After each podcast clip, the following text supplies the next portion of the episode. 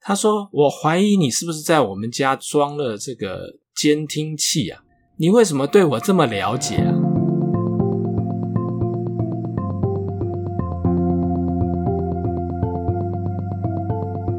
？Hello，各位朋友，大家好，欢迎收听《人生语音导航》第一集的播出，我是 Lisa。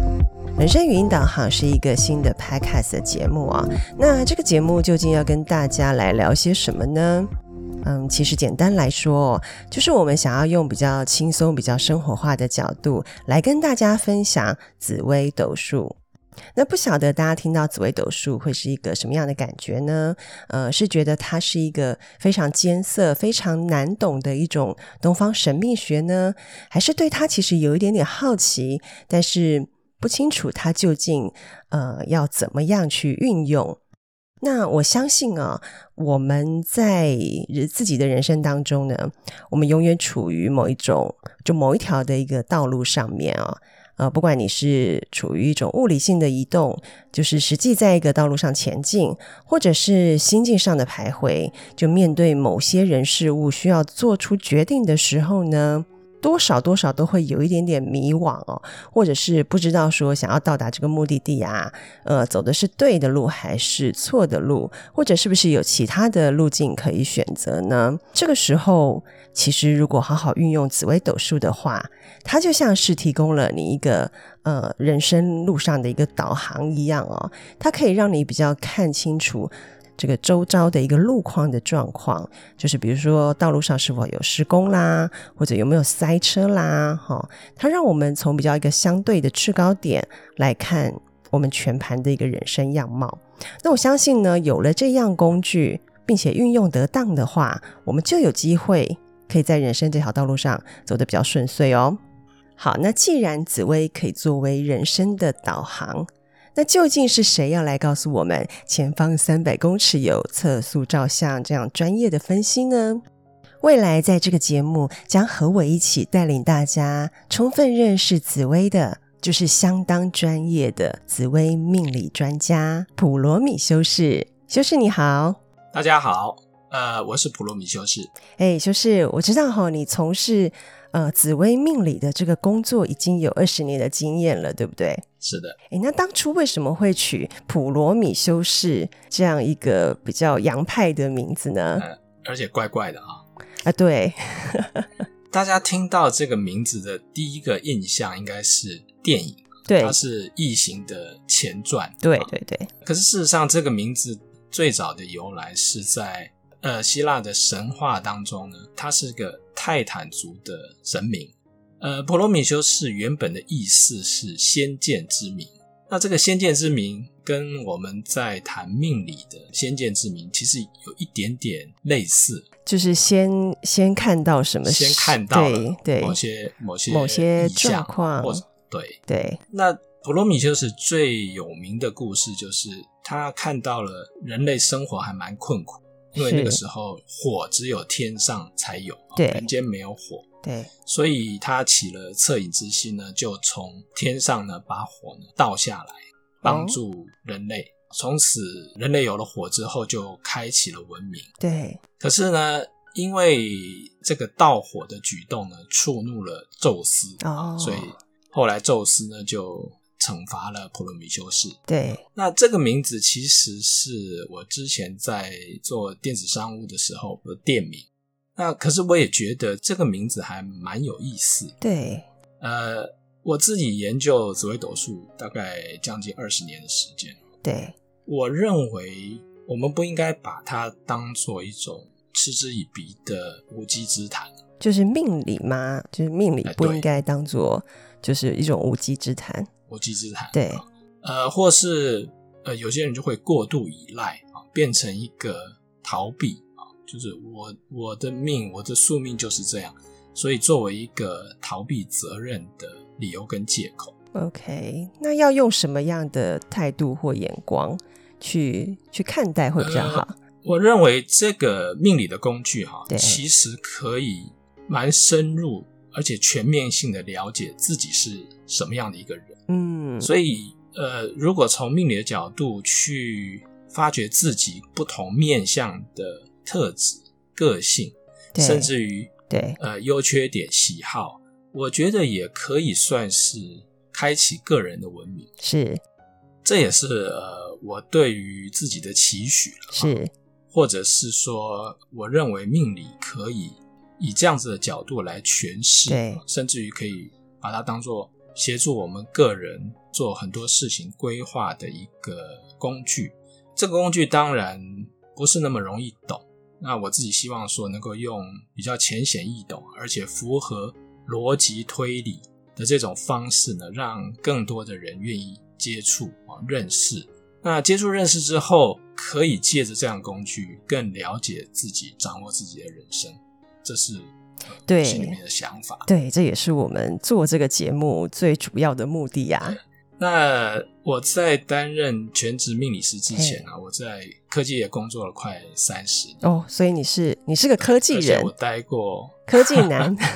我待过这个各种不同规模的公司啊，从三个人的到三万人的都有嗯。可是科技男不是一般给人家印象是比较理性啊，比较讲求逻辑啊，呃，怎么是啊，所怎么会来对搞这对种怪对力对，乱没错神没的错东西？，我很多的这个朋友认识我的 人都说啊，你这个不呆啦啊，你要去当命理师啊，对怎么会搞这么怪力乱神的东西哈、 对跳痛跳好大，其实正是因为从呃我自己本身所学或专业啊，我还蛮注重能不能验证，能不能呃有一个比较逻辑推理的方式。那从这个角度来出发，我觉得命理这个工具其实它有它的逻辑在。对那说到怪力乱神，说科技业的人就不怪力乱神吗？我觉得更怪力乱神的事情还蛮多的、 欸。比如说，你应该听过绿色乖乖吧？绿色怪有啊，对，就是有竹科人都要啊拜的，是不是？对对，不止竹科人 啊。呃，对听说啊，对听说提款机后面啊，每一台提款机后面都会有绿 真色的乖乖假的？啊，真的。而且啊，台积电应该算是一个科技含量蛮高的公司吧？ 对啊，啊、台积电也有自己的联名款的绿色乖乖， OK，所以我我会认为啊，嗯它是一种一种文化。对那透过不同的方式，呃，人们相信它有一定的效果，对即便它有可能是心里面的效果啊，对我觉得都是一个文化的现象。对，比如说科技业要开工，嗯，或者是要动土盖厂房的时候，要不要拜拜？要好啊，都都要拜拜，而且还要看对啊时辰，对不对？是啊，对，而且比如说要呃换办公室啊，要不要看风水？要那中原普渡要不要拜拜？要要都会要，对呃，而且拜得更勤啊，对呃供那个贡品更多啊。所以在某种程度上啊，虽然科技业在做的事情是是要符合理性逻辑啊，可是的确有蛮多的事情，它没有办法用呃理性逻辑来诠释，或者说确定它一定会怎么样。对，所以我们讲的这些拜拜也好，或者说命理也好，它其实就会变成我们文化的一部分。对那我觉得从另外一个角度来看，嗯它也具有安抚人心的效果。对对对对，有时候做一件事情啊，那个安心感是很重要的，它甚至是你能不能够呃顺利前进的一个呃很大的因素，我觉得。对对，那说到我们呃，我们的节目叫做《人生语音导航》嘛，对不对？是，那其实导航也是比较近期这一二十年才有才有的东西啦。对啊，那换句话说就是，哎，过过去没有导航，好像也是活得好好的这样子。那对啊到底为什么我们的人生一定需要导航呢？呃，我用一个例子来讲好了。呃，我大概在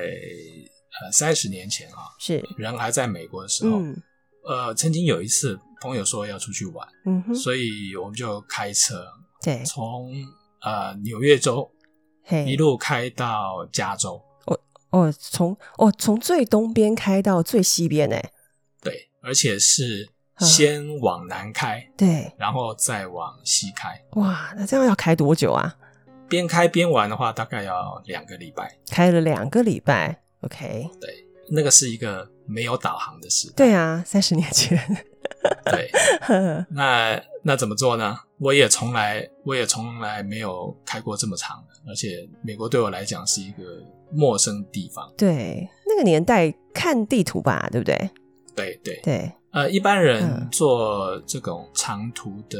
开车旅行啊，对，都会加入那个美国汽车协会，就 t r 哦 i p A，、哦对，然后加入会员之后呢，你就可以跟他索取呃免费的地图。那我记得我那个时候跟他要了大概，我想十几二十本地图有，有的是洲际之间的地图，有的是城市的，对那就是一路看，然后一路接。对，我记得很清楚哈、嗯跟我一起去玩这些朋友，对很快乐。对，每天晚上吃饱饭，这个住进旅馆之后呢，他们开始打牌、聊天、看电 视。哎，可是我都在旁边呢做功课，做功课啊因为开车的人是我。嗯，十四天都是你然嘛，后就两个礼拜都是对你开，对对怎么那么命 苦啊？ 呃，然后其他朋友就对啊聊他们的天，然后吃他们东对西，对那你就要对做功课。对，呃甚至甚至有一些对他们是从台湾来的啊、嗯他们第一次踏入美国、啊，对，呃，当然那一趟压力还蛮大的，一定因的为啊，对所有的行程都在都需要我掌握。对呃，另外一个印象很深刻的事嗯情是，我这些朋友对我有诸多的抱怨， 帮比你如开说车了开还到抱怨， 对，开到某些地方说，诶，听说附近有什么嗯，好看好玩的点，我们可不可以弯就呃过去一下？绕过去一下这样子，对，对当然对不行啊，呃，我当场拒 绝、啊因为没有规划的事情啊，对你中途岔路出来，有时候会花了很多时间对才能再找回原路。对，有太多不可预测的这个这对个风险所以那趟开起来的确还蛮辛苦的。哦。这些朋友都还不过是朋友吗？已经绝交了吧呃？还是还是 哦，那你人真的太好了还。是 OK，那当然，嗯呃，它它也是一个蛮有趣的经验。是不过这样子开车的确蛮辛苦。对啊，那到后来大概几年以前，那个时候已经有 GPS 啊、啊，我又有另外一次经验啊，对就是因为科技业常常需要参展，对，美国的消费电子展啊，CES 那个是蛮大的一个展，所以常常会要去。对，那有一年我被通知要去的时间其实蛮晚，通常这种大型的展啊，你大概必须前半年，对至少前几个月就先订好预机定票、对食宿对对，那我临时被通知要参加，那好不容易抢到机票，可是机票只有从台北到洛杉矶，对。洛杉矶到赌城这一段，你就必须自己开车。那但是那时候已经有对 GPS 了，对哎对，那就用 GPS 啊。用嗯 GPS 啊，对所以我租车的时候就租了 GPS。对可是，在开车的过程当中哦，虽然我有先大致看一下 Google 的地图，对大概知道要接哪一条路，可是 GPS 可能有它自己演算决定的方式啊，它就把我一路从洛杉矶机场带到了洛杉矶的这个 downtown， ，Downtown 哎、你就可以想象那个时候车很多，对呀、然后绕来绕塞去。疯了，嗯，可是后来，后来我觉得这样不对，我就不听 GPS，我就开始自作主张。对因为从 L A 到赌城啊，是嗯方向是朝东嘛，所以我就我就对一路对往对哎东，啊你就没有理他，我就没有理不理他会他，结果最后接到了一条、嗯呃还蛮有名的公路，叫六十六号公路。哦，OK，那66嗯号比较妥当了，对，六十六号对就是东西向嘛，你只要对辨明方向往东，诶，最后他就对接到我想要去赌城的这个洲际公路了。还好还是有接到。对，在这当中，就是绕这些路，应该第一个过程当中，应该也觉得压力很大。对，的确没错，因为呃，你手边可以供你判断的资讯不多，对对那有时候就必须要凭直觉。我记得那一趟，我从下午三点多一路开，开到赌城大概快十一点晚上， 好久哦对啊， 对，花了大概快要一倍的时没间。错。所以其实手上的工具也很重要，对不对？那没有导航，当然你也可以抵达目的地了，对只是只是事前你要花很多的时间做准备工作，然后开车也会很辛苦对。对那第二个就是你可能需要凭直觉跟经验。对那当然，有了导航，有了导航之后呢，导航可以给你一些建议，对，的确省了很多的时间，也比较有效率。对，可是它即便提供资讯，做决定的要左转、要右转、要回转，对，还是掌握方向盘的人。对方向盘还是掌握在这个驾驶人自己手上。没错，那所以其实呃，一个正确的、一个好的导航，它其实可以帮我们节省很多的时间。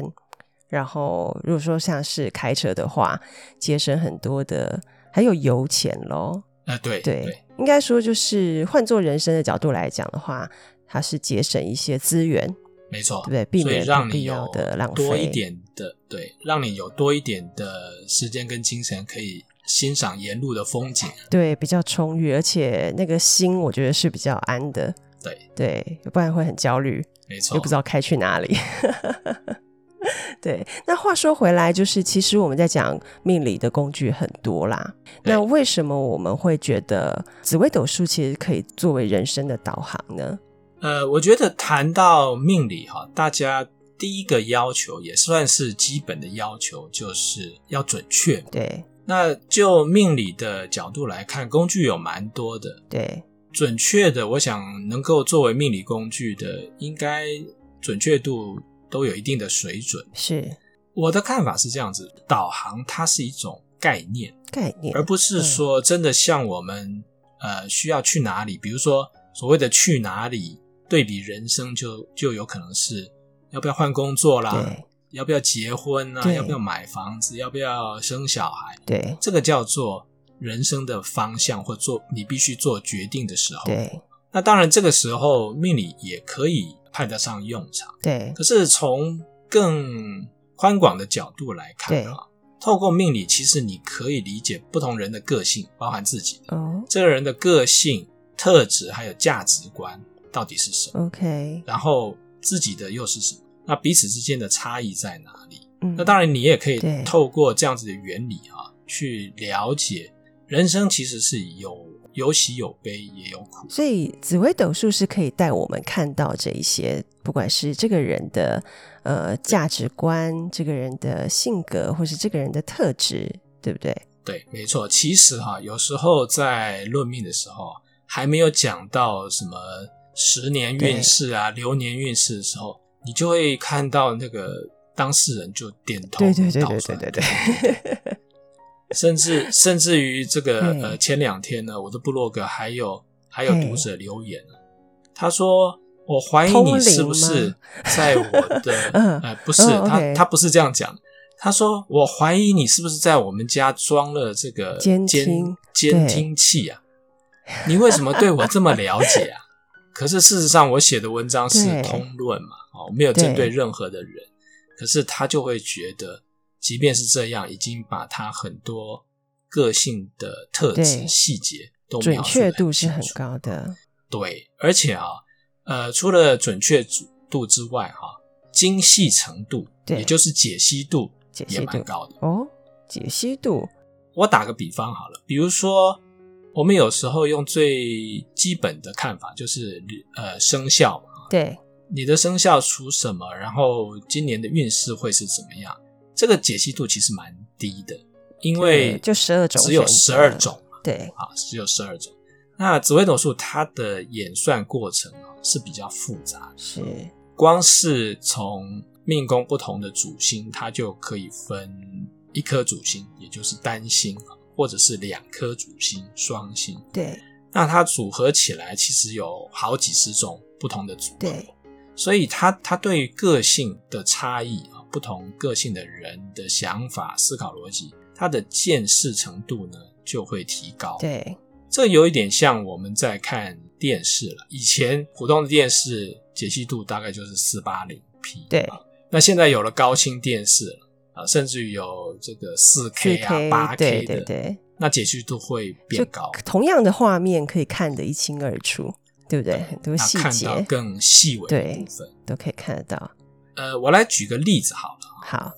呃，其实我相信，如果有呃有算过命的人啊，对，大概大概，如果觉得这个命理师跟你讲的蛮准确的，大概都会有一些令人匪夷所思的这种奇妙经验。对啊，比如说命理师跟你素昧平生，可是可以他可以讲出一些嗯，少数人知道的事情，或者说在你生命中发生的你可能这个对某些重大事件。我没啊跟人家分享过的，但命理师却知道，这样子。好，我来讲几个故事啊好了。好，就在呃今年年初，有个朋友刚过年没多久，他说：“你可不可以帮我看一下今年的流年？”对，哎，我说好啊。那后来我就跟我就跟他聊啊，嗯其中有一点，我就我就跟他讲，我说你今年要注意一下家中的意外。他说什么叫做家中的意外？对啊，什么叫他说家中大意概外就是浴室太滑跌倒啦，嗯厨房火伤、对刀伤烫啦伤，，对，类似这种，是，或者家里因为自己不小心所造成，对，或者是有梁上君子光顾，这个也哦算、算是家中的意外。 OK，他听完哈、对，就笑一笑说：“来不及啦，已经我说发生了什吗？么不叫做会来吧？不及？ 对对，已经发生了。哦他就他就把这个裤管这个掀起来给我看，他后脚跟啊嗯的确有个伤口，嗯还蛮深的。 ，OK，哎原来他呃，他过完年没多久，在阳台上面可能整理一些东西，嗯，风太大了，他也没注意，所以阳台的门呢、打到他的后脚跟，伤口还蛮深的。他后来哦好就痛到医院急诊，对缝了好几针。对，他说来不及了，已经发生 了，已经发生了。 太晚太晚那来找你了，对对对对，嗯，当然我我称这种事情叫做非主观视觉，你总不会想说，哎，我希望自己受伤。对那另外也有这种呃叫做主观事件， ，OK，也是一个朋友，他请我帮忙看十年的大运。，对，那这个朋友他其实是单身，而且。他是从事业务，所以大部分的时间都在国哦外，然后飞来飞去。 o k 呃，之前他曾经就有讲过，他没有打算要买房子，因为他觉得没有需求。对，如果一个人常飞可来是飞去，可是从命盘上面来看哈、当时诶的确他的房地产有增加的趋势。哦，有自产我的就问他迹说象嘛？对，他说不想买房已经是好几年前的事情对。那可是当时的确命盘上面显示的是房地产有异动的现象。嗯，我就问他说：“你有想要买房子吗嗯，？”他就笑一笑说：“我已经买了。”我说：“你不是 这你不也是已说经你发不生了买吗？对啊，不是说过不买对，呃，原来他透过朋友介绍，他买房啊对不是买在台湾，哦，他买在海外哦，OK，、呃，有点算是投资对啦。对对，所以从命盘上面其实也看得出来当事人的想法啊、嗯或者说他某一些行为的结果对啊。我称这种叫做、呃、主主观事件、嗯啊，因为你想要对自己出于自己的意愿想要做某些事嗯情。 ，OK，所以从上面这两个例子可以知道，呃，紫微斗数它的准确度其实蛮高，而且它可以观察的点面相其实也还蛮多的，对不论主观或非主观的，其实都可以观察。对，可以看到四 K、八 K 这样子清晰的画面对，哦，所以真的可以拿来作为我们人生的导航耶。我的另外一个看法是这样子哈、有些事情哈、其实是当事者本身的想法啊，或者是他可能未来的行为的方向。嗯，我举另外一个例子，有人请我帮他看一下工作的运势。对，那当然，有时候整个命盘观察起来会有一些比较特殊的现象。哦，比呃，我如那说，个时候就问他，我说：“我说你现在住的房子是自己的吗？”他说：“对呀、啊我说：“你有打算要换大一点的房子吗？”没有啊。嗯，他说：“你为什么问这个问题对？”我说：“在你的命盘显示，好像过两年哦，对，你可能会搬家。”哦，这个也看得出来，对，他就点点头说嗯对。我说可是你不是说没有打算要买房子吗？他说对，嗯没错。可是因为他的工作属性啊，哦，他有他有这种感觉，有他在可两能年之内要呢，可能工作地要点会变有所动嗯移动。 ，OK，那当然，这个是呃命盘当中显示作命者的思考方向。对，比如说过几年他可能要搬迁。可是是不是一一定因为工作的原因要搬迁？那不一定、哦，对说不定他还有其他的考量。对啊，随便讲，比如说因为孩子要就学，，对有学区的问题，对或者是即便他可能要换新的工作，都有可能对，有这种搬家的情况。是，哦所以从这一点也可以说明，命理师的角色呢，其实是一个翻译者，对翻译命盘上面所看到的一些现象，然后提供给当事人做一个参考。对对对，那还是我们讲的那句话，呃，导航虽然可以提供资讯跟建议对，可是掌握方向盘的还是当事者自己。对，没错。其实今天我们所谈的内容就可以归纳成两个重点。第一个呢，紫微斗数它绝对不是一个就是当你遇到困顿的时候，好、才拿出来找答案的，呃，像字典这样子的东西哈、是的，当然，很多人碰到问题哈，或者说难以抉择的时候，对就会想要来找命理师嘛哈，问问看方向在哪里。对这个是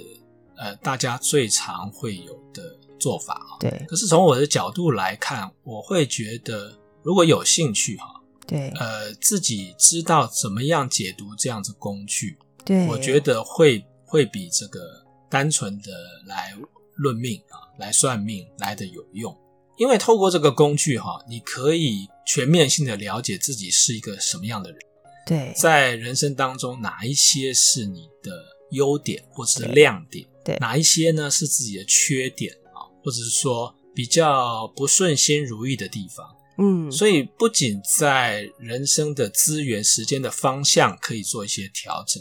在对心态上面呢，我觉得也会呃及有一些早不同。对做一些准备，或者是也是某方面的调整。是对，这就是我想要讲的第二点哦，就是说，其实修饰，呃，你就是一位命盘的翻译者，没错，对不对？来协助我们对分析啊、解读命盘。但其实，呃，紫微斗数很棒的是，它其实也可以透过个人的学习来帮助我们，其实更了解自己也。可以了解别人。对，然后呢，其实，在人生的这个路上，我们就可以用最快的时间，然后花费最少的资源，来去帮人生找到一个比较正确的方向，或是呃，可以达到我们想要的目标对走出生命的迷雾，及早拨云见日。是好的，那在往后的节目当中呢，将有更多的小故事以及紫薇实际运用要跟大家分享。最后呢，还是要邀请朋友们记得追踪我们的节目，才不会错过我们的更新哦。好，那在节目结束之前，要稍微预告一下，我们下一集的节目主题是：你知道坚强、勇敢、真诚的花木兰她是什么命宫主星吗？千万不要错过普罗米修士的精彩分析，我们下次见喽，拜拜。